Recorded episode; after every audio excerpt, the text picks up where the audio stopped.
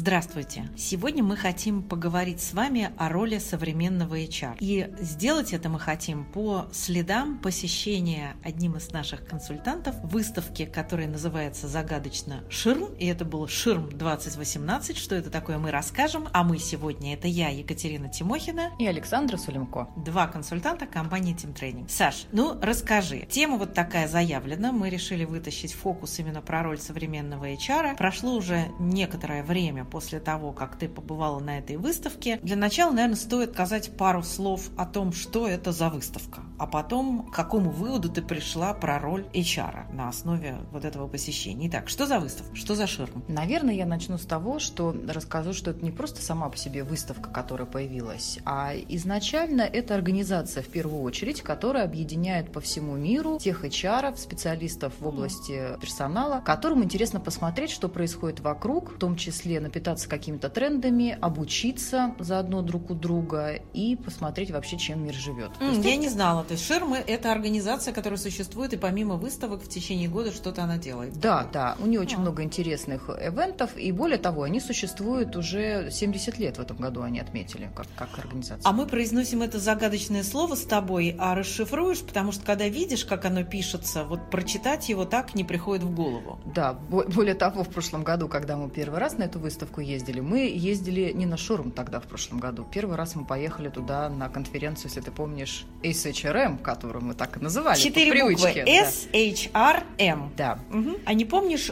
как расшифровываются эти четыре буквы? Сейчас вспоминается как э, Society for Human Resource Management. То есть сообщество людей, управляющих персоналом. По, вот похоже Менеджеров. на то, да. Угу. Похоже на то и самого названия, и по контексту тоже в том числе. Все направления, которым занимается человек, гордо именующийся в себя HR, как раз покрывает вот данная организация. У нее очень любопытная модель компетенций профессиональных для HR, интересные семинары они проводят. Более того, они сертифицируют, это международная сертификация. Mm-hmm. В России, наверное, можно пока по пальцам рук сосчитать вот тех, кто сертифицирован по подходу этой организации. Ясно. И ты говоришь международная, но проходит, как правило, в Америке эти выставки. Вот большая выставка, которая ежегодная, самое крупное их мероприятие, проходит ежегодно в Америке, да, okay. каждый раз вот с, с новым местом проведения. В этом году была в прекрасном городе Чикаго. Который тоже называется Шикаго. Наши все слова наши. Ширм Шикаго. Ширм Но вот если вытащить отсюда ответ на нашу заявленную тему очень быстро, а потом пойдем в расшифровку. Роль современного HR по итогам вот этой выставки, как бы ты сформулировала? Я бы назвала это одним словом. Это проводник. М-м, между чем еще? Между человеком и бизнесом тот, кто связывает вот, человеческое и бизнесовое. Но это как будто звучит, как известное нам там HR-партнер. Просто слово партнер, если честно, оно уже звучит достаточно часто. Более да. того, трактуется всеми по-разному. Да. В какое-то время было очень модно, и все стали называться как раз HR вот, бизнес-партнерами. Мне все-таки кажется, что, наверное, по следам выставки я бы сказала, что это больше проводник. То есть это, безусловно, партнерские отношения, но вот по функционалу несколько разное, наверное. Отлично. Ну что же, уже очень интересно, что у тебя осталось э, в осадке, в таком, что выпало в осадок, можно сказать, поскольку прошло некоторое время после твоего посещения. Вот что бы ты сейчас вытащила как полезное, интересное, то, о чем мы поговорим, и что будет способствовать какому-то другому осознанию роли HR, а может быть, подтверждению своего представления об этой роли? Какие идеи выставки ты хочешь нам предложить и конференции? Одним из таких направлений, которое мне казалось любопытным и вот созвучным во многих выступлениях, это была тема эго. Эго не твой самый лучший друг на работе. Угу такая не очень приятная новость. И это эго почему так важно, поскольку оно провоцирует большое количество драмы на рабочем месте. Исследователи даже посчитали, американцы, они же любят считать, у них же точно известно, какое количество времени мы проводим в каком процессе. Так вот, два с половиной часа, оказывается, в течение дня средний сотрудник занимается как раз-таки вот этим процессом, собственно, драмы. То есть таким... Э, что значит драма? Да, что это значит? Да, драма на работе. Я да, сразу какой-то театр себе представляю, как будто ты разыгрываешь. Это об этом или, вот. или о чем-то другом? Вот мне тоже было близкое понятие такое. Я думала, это какая-то мыльная опера на работе. Или да. ну, про что это драма? Да. То есть, в образе да, как будто. Да, ты в образе, да. это об этом или другое что-то? Ты в образе, но скорее вот этот образ не всегда тобой осознаваем драмы. Это mm-hmm. про неприятные мысли, которые у тебя возникают по поводу коллег, решение каких-то мелких дрязг, какие-то мелкие ссоры, которые могут происходить. Либо, более того, это может происходить просто внутри в твоей собственной голове. То есть вот получил какое-то письмо и, и не очень хорошо подумал про другого. Mm-hmm. Это спровоцировало какие-то совершенно иные потом действия у тебя. И вот два с половиной часа в день, пожалуйста. Примерно вот этим мы занимаемся, той самой драмой. 816 часов в год, более того. Точно американцы нам еще про это говорят. И почему это происходит? Вот ровно потому, что кажется, что то, что у тебя в голове это происходит на самом деле, это от неумения управлять собой, от неумения управлять эмоциями, эмоциональной экспрессией. И для меня это перекликается вот как раз вот с темой эмоциональной экспрессии тоже в первую очередь вот эта история про драму. Так вот, много было про это на выставке и на выступлениях конференции. Такая вот компетенция очень важная в данный момент. Умение управлять собой на рабочем месте. Мир угу. безумный, он меняется постоянно, поэтому хоть ты, друг, будь на работе более стабильным, учись управлять собой, а, своим восприятием мира, отличать то, что происходит у тебя в голове с реальностью, которую ты видишь, уважительно относись к другим. Ну и, конечно, роль самая ответственная в этом, естественно, это менеджерская роль. То есть менеджер должен это признавать в том, что у него там в команде это происходит, этим процессом управлять, в том числе самому учиться. Ну и, конечно, HR тоже в том числе. Я думаю, каждый HR с этим согласится. Большое количество в драмах в различных на работе проводит по поводу происходящего. Да, это, думаю, что понятная тема, что вот что происходит с человеком. А если мы сюда уже вот на уровне этой идеи подключим наше сообщение про то, в чем же роль HR и роль HR как проводника. Вот что здесь в связи с этим может сделать HR или как ты видишь его роль относительно истории про эго и управления собой? Он что должен с этим сделать? В первую очередь, конечно, начать с себя и вообще понимать, вот, да, отличать там вот то, что происходит на самом деле, и то, что ему кажется, да, такие какие-то свои иллюзии от происходящего. А, это понятно. Это, да. да, одна история. А вторая, во-первых, работать со своими руководителями. То есть здесь mm-hmm. нужно признаться, что это существует. То есть это не закрытая такая тема, а это существует, этим, в общем-то, нужно тоже в том числе управлять. А мне это отзывается каким-то еще вот здоровым климатом mm-hmm. В команде, то есть вот про, вот про эту историю. Вот это тоже отслеживать и предлагать не только там руководителю выполнение какого-то функционала и решать какие-то операционно возникающие задачи, но и в том числе почаще вот э, задумываться о том, что же у него с уровнем драмы-то в его команде. Ты знаешь, а можно вот тебе предложить такую свою одну интерпретацию, потому что я хочу понять, это про это или нет. Вот есть идея про эго, новая идея прилетела из области там, исследования человека. И можно ли сказать, что HR – это проводник между миром идей и миром с руководителя, с которым он работает? Что вот просто обратите внимание, посмотри, вот, вот есть еще вот это, вот это и вот это. То есть такая консультантская роль. Скорее да. Об да, этом здесь речь? скорее mm-hmm. да. Быть таким mm-hmm. консультантом, немножко посмотреть по-другому, помочь картину мира, приоткрыть дверь, возможно, в какие-то Понятно. Комнаты. То есть он HR, он сам наполняется новыми идеями, он притаскивает их в бизнес, он помогает руководителям увидеть мир через призму этих новых идей, и таким образом он способствует успеху бизнеса. Вот об этом мы говорим. Скорее да. Проактивная mm. роль у него. Все более и более такая проактивная роль становится. Очень, очень интересно. Тогда получается, что ему абсолютно необходимая подписка вот, вот этими новыми идеями все время. То есть, собственно, за идеями он и должен да, обращаться во внешний мир. Ты же вот сходила на ширм, притащила новые идеи. В, в этой ситуации мой проводник. То есть я как да. будто бизнес, а ты как будто HR сейчас. Да, вот такую да. роль выполняет. Но тогда мне стало яснее. Тогда расскажи, какие еще там были идеи, которые можно было притащить в бизнес и которые, собственно говоря, и здесь вот нас могут заинтересовать. То есть получается, что HR, такой проводник, он что-то такое углядывает в мире менеджмент идей, а связано появление этих новых идей с тем, что развивается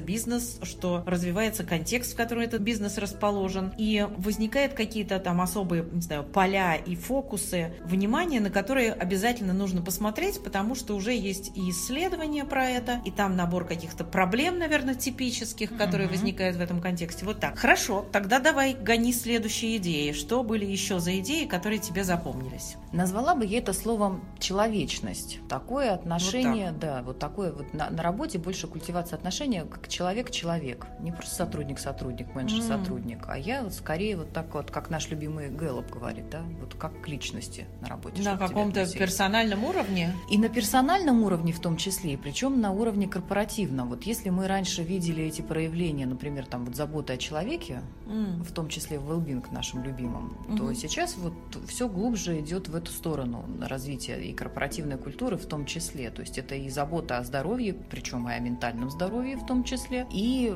конечно, выстраивание отношений иначе. То есть ты когда говорил про то, что там развивается бизнес, развивается мир, мне очень хотелось отозваться тем, что человек сам тоже развивается и от работы, ведь он тоже другого хочет сейчас. И закрывать на это глаза, наверное, mm. это тоже выход. Но mm-hmm. скорее лучше посмотреть на то, что, что устроить такую определенную рабочую среду, mm-hmm. в которой этот человек сможет раскрыть свой потенциал максимально. Это иное выстраивание отношений в команде, это иные условия труда. Mm-hmm. Я вот это объединила именно таким вот больше там вот фокусом именно на человечность на самом деле. Интересно, потому что руководитель всегда стоит, в общем, KPI это про задачи и про то, что мы будем делать, а тут ему как-то все больше человека с человеком показывают. Знаешь, а у меня еще вот тема вечная последнего времени про цифровизацию и диджитализацию возникла. Это как-то связано? Это какая-то отстройка или про что это? Вот все же говорят, что мы идем в цифру, а ты принесла идею про то, что мы идем в сторону человека. Я бы сказала, что это такая другая сторона медали цифровизация. Ведь что такое цифровизация? Это же не, не про то, что нужно научиться именно там вот работать в новых условиях мира. Это про то, как человеку в первую очередь научиться в этих условиях работать. И при этом не забыть то старое доброе, что есть у каждого из нас, с точки зрения там навыков вообще социального взаимодействия. Ты знаешь, а мне хочется сейчас вот свои пять копеек вставить. Мне недавно одна мысль порадовала, что э, мир действительно очень быстро развивается, но когда мы говорим что о том, что мир развивается экспоненциально, часто имеется в виду, что так развиваются устройства, которые нас окружают, технологии. Uh-huh, uh-huh. А если посмотреть на самого человека, у него, в общем, по-прежнему не футуристические костюмы, которые рисовали фантасты 60-х годов, а примерно такие такие же, только чуть выточки сделаны по-другому, но пуговицы по-прежнему на месте, и они, конечно, могут быть из пластика, но продолжается цениться из, не знаю, каких-то натуральных материалов пуговицы. И похоже, про отношение человек-человек, там тоже какие-то есть такие вот общие практики, которые никто не отменял, потому что люди не сильно изменились сами по себе и выглядят так же, как выглядели в 19 веке. Третья голова не выросла до сих пор. И более того, базовые потребности, они, наверное, несколько трансформируются, но тем не менее остаются теми же, как mm-hmm. потребности потребность вообще в другом человеке рядом, даже в условиях этой цифровизации. И на одном из выступлений мне очень запомнилось это 9% работ всего автоматизировано на данный момент. То, чем нас пугают, что ты однажды с утра Страшно. проснешься, а вместо а тебя во... пришел робот. Да. Нет, пока да. нет, пока не, все не хорошо, пришел. не придет пока, не 9% пришел. всего. Конечно, эта цифра будет увеличиваться с годами, но тем не менее мы пока не можем сказать, что это совершенно там вот завтрашний день, это скорее там вот будущее ближайшее, но уж точно там не завтрашний день. И ты говоришь про футуризм, то, что вот в, отношениях там человек-человек, как справиться с цифровизацией, mm-hmm. безумным миром. Меня так задело еще слово такое футуристик skills. Это что такое? Touristic skills? Вот, э, Футуристические навыки? Да, навыки такие вообще прогнозирования того, что нас ждет впереди очень востребованный сейчас навык, когда задаешь прямой вопрос вообще выступающему, как же развивать, да, как любят наши клиенты. Скажите, что делать, раз, два, три, чтобы да, развивать да, свои хочется, skills. инструмент. Очень хочется инструмент. Так вот, это про то, что смотреть немножко за пределы своей организации в том числе, видеть, mm что происходит вокруг, смотреть в том числе на тренды, но это не значит, что нужно им как-то подражать и за ними стрем... и стремиться. Это всего лишь себе информация для размышления. Мне показалось, что это в том числе про нашу любовь законсервироваться собственной компании угу. и думать, что так у всех и, и, и так устроено, и это правильно просто потому, что мы там в том числе к этому привыкли. Это такой, мне кажется, хороший способ, вот это название Futuristic Skills, да, сотрудников сподвигнуть тому, что нужно узнавать чуть больше, чем тебе нужно сегодня угу. для выполнения своей работы, а немножко смотреть вперед и про будущее. Мне кажется, как раз для тех, кто занимается обучением и развитием, очень интересная мысль. Мы ведь учим на те навыки, которые нужны сегодня, ну максимум завтра. А вот так вот про будущее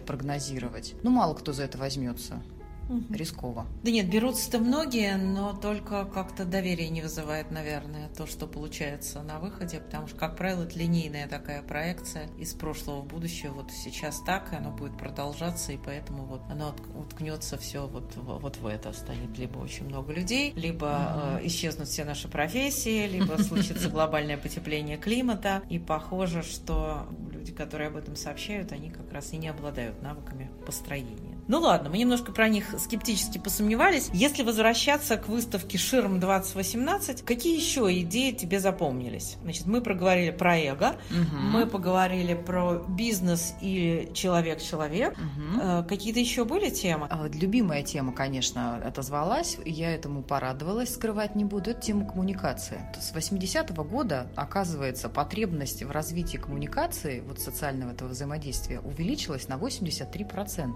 Это что означает? Вот что, что это за потребность такая? Расшифруй. Вот она как определяется? Это есть ли представление? Умение понимать и быть понятым, наше старое доброе, но немножко с другим фокусом сейчас. Это умение экспромтом сообщить какую-то новость, например, не очень приятную, которую mm. тоже уметь делать, там, сообщать как HR, причем как и руководителям. То есть это какие-то навыки взаимодействия с другим человеком? Да, да. да. Mm. Это вот отзываясь на самом деле про эту цифру, да, цифра цифрой, а в любом случае мы работаем в коллективе, мы работаем с друг с другом в формате человек-человек, это все равно у нас остается, эта потребность. И в связи с этим очень много было про коммуникацию. И причем про коммуникацию, конечно же, управленческую. То есть, угу. во-первых, и как самому HR быть понятым, как влиять без полномочий, прочие темы нам, мне кажется, в России тоже достаточно знакомы. И любопытные темы с точки зрения развития руководителя. Пример, почему такая потребность в развитии коммуникации руководителя существует. Потому что есть две крайности поведения руководителя. Угу. Какие же? Бэмби и Годзилла. О, это кто такие? Помнишь таких? прекрасные люди. Помнишь таких? Персонаж такой. Персонажей помню, да. Бэмби, олененок, нежный, маленький, в пятнышках. Вот какой он еще? Вот как Сирота. Сирота. Помнишь, что он в мультике все время делал? Э, нет, напомни, пожалуйста. Он маму там все, весь мультик искал и а, верил, ну да, что все будет хорошо. Да, он все, что все будет хорошо. Он такой инфантильный, действительно маленький. И руководитель, видя, что у него есть вот потребность э, во взаимодействии с людьми, особенно там при принятии каких-то непопулярных решений, вот любит притворяться Бэмби. И все само рассосется как-то, все mm-hmm. пройдет. Ну что я буду с ними разговаривать? Ну, взрослые люди как-нибудь сами разберутся. То есть такая позиция вот избегания, mm-hmm. избегания вот этих сложных разговоров, избегания сообщений каких-то новостей, зачастую даже каскадирование важной информации. Ну, то есть вот такой, такой совсем инфантилизм. Вот ну, то есть такая вера, что все само как-нибудь разрешится. Да, да, такая, в хэппи-энд, угу. как у Бэмби. Угу. Так, а э, Годзиллы, боюсь предположить, кто эти люди? Годзилла это... Вот Годзилла, давай так вот, как, как сейчас у нас с тобой было. Опиши Годзиллу, как кто это, вот какой он по поведению. Он Помнишь огромный, его? Большой, он идет да? по городу, и у него под ногами все разрушается, на все наступает. Да, совершенно точно. на своем пути. Да. Он разговаривает, в отличие от Бэмби. Но лучше бы он этого не делал. Ну, лучше бы он избегал бы этих разговоров, потому что от них разрушается все вот как под э, большими лапами того самого Годзиллы. То есть такой вот агрессивного склада разговор скорее ведет, угу. много давит в этом разговоре, не слышит человека там на том конце проводе, кто, собственно, перед ним.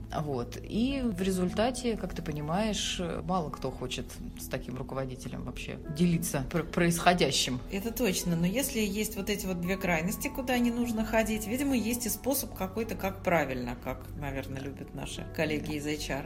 Да, конечно, есть способы, как правильно, есть несколько моделей, как можно избежать mm-hmm. вот этих крайностей. Ну и, конечно, как мы любим, все через осознание. То есть ты себя mm-hmm. отлавливаешь, ты как Бэмби или Годзилла, или все-таки как-то сохраняешь вот какую-то золотую середину. И было очень много техник, вот как уходить из этих крайностей. Бэмби и Годзилла просто очень такие яркие, запоминающиеся были образы. Вот было несколько выступлений, которые примерно с одним и тем же ключевым сообщением. Господа HR, да, и менеджеры, не впадайте, пожалуйста, в крайности. Есть модели, как можно людям разного рода информацию сообщать. Более того, делать это быстро на бегу. И больше всего, что меня поразило, даже если ты интроверт, то для тебя тоже есть особые техники, как это можно делать. Вот. Ну, как будто мы интроверты не люди. Вот, вот э, мне тоже как-то обидно было, да. Слушай, а ну какая-нибудь быстрая история вспоминается или, не знаю, быстрый пример или быстрый способ вот сказать плохую новость вот сейчас есть у тебя как-то в памяти? Да, тренируешь мой навык экспромта, да, вспоминать экспромтом. А есть четырехшаговая модель, ну, очень скажи. простая, да. Пер, первый шаг, ты, значит, готовишься и делаешь такое вступительное предложение, про что ты сейчас будешь говорить. Я тебе сейчас да. сообщу плохую новость. Да, у меня для тебя есть неприятная новость. Сообщаешь суть новости. Знаешь, вот у нас произошло то-то и то-то, да, да, вы уволены. И обязательно третий шаг. Нужно предоставить два варианта развития событий. Ну так вот, когда человек вот находится mm-hmm. в этом состоянии, что его так шокировали какой-то новостью, mm-hmm. он же не сразу понимает, что ему делать. Он же как-то внутри себя находится. Ты вот так со стороны сразу. Вот смотри, у тебя есть вариант А, и у тебя есть вот вариант Б. Я вот думаю, да. какие есть варианты, какие, если да. вы уволены. Вот, да, мы такой с тобой пример взяли сразу. Подумать и вернуться ко мне, что, что нет ни за что. Да, варианты, как вам уходить красиво. Вот, и в конце четвертый шаг, собственно, реакцию выслушать и вот как раз быть уже в таких вот отношениях с человеком именно так эмпатически поддержать. Все, угу. пожалуйста, раз, два, три, четыре шага. Мне, с одной стороны, когда я про эти модели вот слушала или практиковалась, да, как на всех этих выставках, там же много практики сразу, угу. мне казалось, что все так интуитивно понятно, а потом, когда мы с коллегами стали обсуждать, что это, наверное, нам интуитивно понятно. А им, может быть, и нет.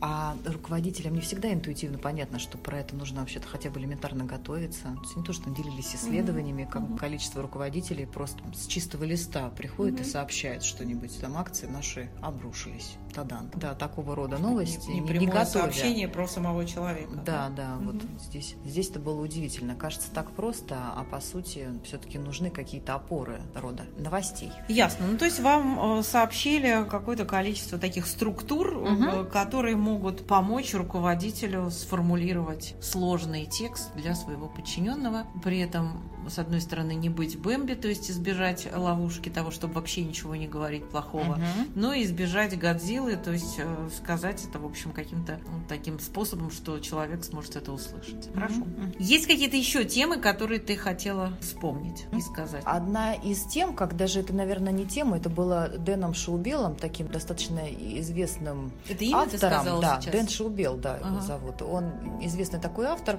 а он занимается исследованием вот как раз-таки трендов рабочего места. И он вот называет одним из трендов 2018 года это возрастающий интерес к вопросам несправедливости. Что на работе что да, да, не, да, должно быть несправедливо. Вот нужно платить, да, нужно платить разное вознаграждение людям, которые работают по-разному. Это тоже так вот потрясло и российских коллег, когда с ними тоже это обсуждал. Мы же привыкли, что там есть грейд, есть должность. Да, вот, а здесь все. что имеется в виду? А здесь все-таки больше оценка идет по вкладу. Если ты работаешь больше, то ты, соответственно, больше вознаграждения имеешь, и это окей. То есть это это признается, то есть все-таки ценится вклад, а не название там твоей должности. Вот. И мы же к, к несправедливости к этой, да, вот как раз-таки такая, наверное, это вот по-английски то, что diversity называется. Привыкли смотреть через призму. Diversity как несправедливость? Да, как некая такая нормальная как несправедливость. Не, как неравенство. Да, такое, О, да. Интересно, да. я бы ни за что не догадалась, что здесь такое слово. Вот, и поэтому вполне допускается разное отношение совершенно к разным людям на местах. Там, да, если там есть мама, которой нужно как-то отлучаться во время рабочего дня, не нужно делать вид, что ей не надо этого делать и относиться к ней как ко всем. Если есть там человек, у которого тоже там в силу, может быть, там здоровья или чего-то еще, есть потребность вести себя иначе, тоже не нужно закрывать на это глаза, а скорее принимать и подбирать такой, в общем-то, более подход индивидуальный. Не знаю, как это отзовется наш российским кажется, тут очень разные какие-то да. моменты. С одной стороны, ты описываешь учет социальной особенности, из-за которых человек может работать меньше или ему может угу. быть трудно, и как это учитывать, разрешать ему работать 8 часов, а 7 часов и не сокращать оплату, но вот это вот рисуется в голове. Не переводить его на какой-то сокращенный день, а оплатить как будто полный, а по факту он работает меньше. А вторая история, что я начинаю замечать вклад и говорю, вот тебе там прибавка, потому что ты... Угу. Вопрос, насколько это поддерживается законодательством, конечно, возникает сразу, но идея, да, да как да. направление, что вот движемся мы в сторону все большего учета всяческих особенностей, это интересно. Да, это было замечено. То есть не, не унификация какая-то, угу. а наоборот угу. учет миллиона оттенков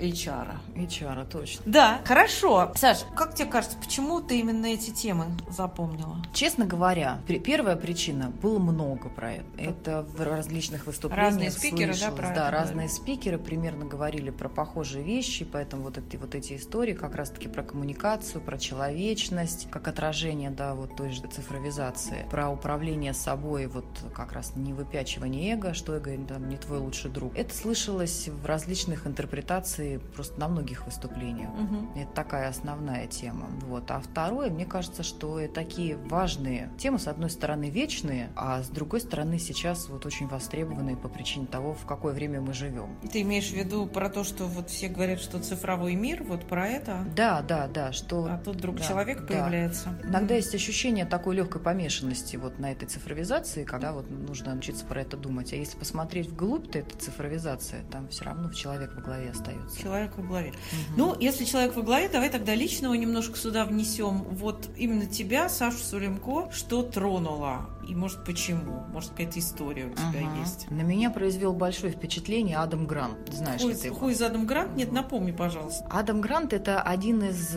таких молодых и уже выдающихся фигур. Он профессор Уотскинского университета, любимец публики и студентов. У него очень много публикаций. Вообще такой известный человек. Более mm-hmm. того, даже известный у нас по книгам в нашей стране, потому что несколько переводили его книг его? переводили mm-hmm. уже на русский язык. Ну, да это точно книги его на русский язык переведены. А пока вот я не, не нашла там новые, которые он презентовал. Они пока только есть на английском языке. Mm-hmm. Он поразил меня в самое сердце очень простой темой, которую он вот рассказывает. Что за тема? Она мне напомнила просто историю, в которую я один раз очутилась. Я помню, что когда я начинала свою карьеру, я работала в двух таких корпоративных культурах, что просто диаметрально противоположные. Сначала я работала в компании, где все относились друг к другу дружелюбно, помогали, был, был такой вот взаимопомощь, поддержка. Это было очень комфортно, а поскольку это было мое первое место работы, то мне тогда казалось, что так везде. Я тогда mm-hmm. была молодая, мне казалось, что так должно быть везде, наверное. И это норма, вот вообще отношения между людьми. Потом я перешла работать в другую компанию и поняла, что вообще совершенно здесь по-другому устроена культура, люди по-другому относятся. И вот Адам Грант как раз называет всех людей, что мы делимся на несколько категорий. Во-первых, первая категория, первый э, пласт этого деления – это берущие и дающие. Есть люди, которые дают другим безвозмездно ресурсы, информация, свое личное время, помогают друг другу. И Адам Грант говорит, что истинная ценность человека, она проявляется как раз в том, когда ты безвозмездно кому-то помогаешь. Ты делаешь что-то угу. хорошее для другого, знаешь, что ты вообще, возможно, никогда взамен ничего не получишь. Угу. Это была и вот моя первая компания. Вот у меня было ощущение, что я вот работала в коллективе таких вот, таких гиверов, называя его, его языком. А вторая компания, в которой была, она была как раз вот берущая. Это были такие, в общем-то, тейкеры, где главная задача была, да, в силу там очень такой иерархичности структуры, думать только о себе. И любая вообще помощь, которую ты предлагаешь, она встречалась просто с большим удивлением. И вопрос у людей такой читался в глазах, а тебе зачем надо? Я же тебя вроде как даже это и не просила особо. Неужели так бывает, что можно просто так там для другого человека что-то сделать? И сам Адам Грант, помимо того, что делит их на дающих и берущих, он еще вводит дополнительную классификацию, что есть они доброжелательные и недоброжелательные. И делился своими наблюдениями. Продуктивная компания, как примерно вот выглядит. А То есть это как матрица, извини, вот да, да, те да, и другие да, могут да, быть доброжелательные да, и недоброжелательные. Да, угу. вот представь себе, да, такая угу. матрица 4 квадрата. И вот на, найди себя, где ты доброжелательный, дающий или берущий, либо недоброжелательный, дающий или берущий. Вот успешная компания, продуктивная, она скорее будет выглядеть следующим образом. У нее в иерархии на самом верху будут находиться те, которые дающие, и в самом низу тоже дающие, которые склонны к такому эмоциональному выгоранию. А серединка, да, по-разному, но там, тем не менее, тоже будут вот эти, конечно, а, берущие в том числе встречаться. И вот как ты думаешь, Катя, какой же тип для организации является самым опасным? Вот я тебе напомню, что их четыре. Доброжелательные дающие, доброжелательные берущие, недоброжелательные берущие, недоброжелательные дающие. Как ты думаешь, больше вред от кого? Давай подумаем. Недоброжелательные берущие, они, наверное, очевидны. Как-то вот понятно, что это нехороший человек, мягко говоря. Редиска. Редиска, да. То еще? Это недоброжелательный берущий и недоброжелательный дающий. Я не могу себе представить недоброжелательного дающего. Хотя нет, это, наверное, такой строгий родитель. Возьми, а я к тебе недобр. То есть я могу дать, но, в общем, тебя еще как-то э, покусаю при этом, может да. быть. Поделюсь да? без улыбки. Поделюсь без улыбки. А, ну ладно. То есть это какой-то эксперт, что ли, такой тебе рисуется, который, у которого много знаний, а к людям нет какого-то отношения? Так? Да, да. Он просто, наверное, не, не самое основное. Вот у него нет потребности нравиться другим. Может быть, да, пытаюсь такого представить себе. Дальше кто у нас остался, напоминай. Матрицу так трудно в голове держать. Дальше доброжелательные. Доброжелательные, да. Доброжелательные. доброжелательные дающий. Ну а что в нем опасного? Он хороший, доброжелательный, Все дающий. такие были вокруг меня, да? Слушай, остался у нас эм, доброжелательный берущий. Неужели ты про него? Представляешь, более того, не я, а даже вот Адам Грант про это говорит. А что в Да. нем за опасность? Ну, в доброжелательном Он же такой доброжелательный, ты же его не раскусишь вообще с первого взгляда. То есть такая Он же такой обаяшка. Обаяшка и милашка. Обаяшка вампир. Конечно, такой все время к тебе обращается за помощью, обращается за помощью, а ты вот как-то все не отказываешь, не отказываешь, не отказываешь. Ну как хорошему человеку отказать? И вот он таким образом, да, энергетически и подпит. Я думаю, что, наверное, у каждого из нас есть такие люди в окружении. Более того, когда ты ему отказываешь, думаешь, ну как так, такому хорошему человеку отказал. И вот они, оказывается, такие самые опасные. Поэтому у него была одна из тем, которую он рассказывал в своем выступлении, он был одним из кейноут-спикеров. Было очень интересно, отозвалось это я так, не только у меня, но и у очень многих людей, с которыми мы это обсуждали, потому что очень просто, очень, очень просто, опять же, но похоже на жизнь, что правда мы делимся на эти категории, и правда, вспоминая вот какие там команды работают продуктивнее организации, конечно, культивировать в себе вот это желание делиться и помогать друг другу совершенно безвозмездно. Там он более того говорит, что в этой среде есть ощущение, что возникает большее количество ошибок, но на самом деле дело не в том, что вот в этой среде возникает большее количество ошибок, а у людей перестает возникать опасность поделиться своими ошибками. Таким образом, когда все вот так друг к другу доброжелательно относятся, готовы там делиться и, и давать друг другу там ресурсы, информацию. Ты знаешь, у меня родилась мысль, что наш проводник HR, он же и должен быть доброжелательным дающим, по идее. Вот как-то можно и, и сюда посмотреть. То есть Да, это человек, да. который и про атмосферу, Мгм. он должен обладать такими навыками взаимодействия, плюс у него должно быть содержание, которое он должен предоставить как эксперт. Есть Мгм. доброжелательный, дающий проводник. Да. Ну что же, мне кажется, очень любопытный получился портрет современного HR. Вот, наверное, версия роли HR от Александра Сулемко через материалы Ширм 2018. То, что удалось воспринять одному эксперту компании Team Training, то, что мы для вас продумали и переварили в ходе нашего разговора. И интересным образом на входе у нас еще не было вот такого вот полного портрета, а в результате вот этого разговора, взаимодействия человек-человек, говорю я, используя уже идеи, которыми Саша поделилась, у нас возник доброжелательный дающий проводник. Ну что ж, если вам понравится эта идея, мы будем очень рады. Берите, наслаждайтесь и несите это дальше вашим клиентам и заказчикам. Ну что, Саш, может быть, нам тоже побыть в роли доброжелательных дающих, если бы мы взяли на себя такую роль? Как бы мы могли завершить этот подкаст? Готовы ли ты стать доброжелательным дающим? С большим удовольствием. Я готова поделиться любыми материалами информацией, благо как раз это сообщество выкладывает абсолютно все презентации, которые О, были круто. на выступлениях, и с удовольствием готова поделиться на тему, которая вас заинтересовала. Поэтому пишите нам в комментариях, обращайтесь а куда лично. заходить можно? Куда написать? Заходите на нашу группу в Facebook. И там можно оставлять комментарии, и ты Да, на них да, отреагируешь. Да, я на них отреагирую и пришлю презентации на заинтересовавшие вас темы. Они, конечно же, будут на английском языке. Да, Да. не берем на себя перевод, но Да. тем более там будет большая точность. Коллеги, заходите, обращайтесь, мы превращаемся в доброжелательных дающих. И на этом говорим вам до новых встреч. До свидания, спасибо, что были с нами.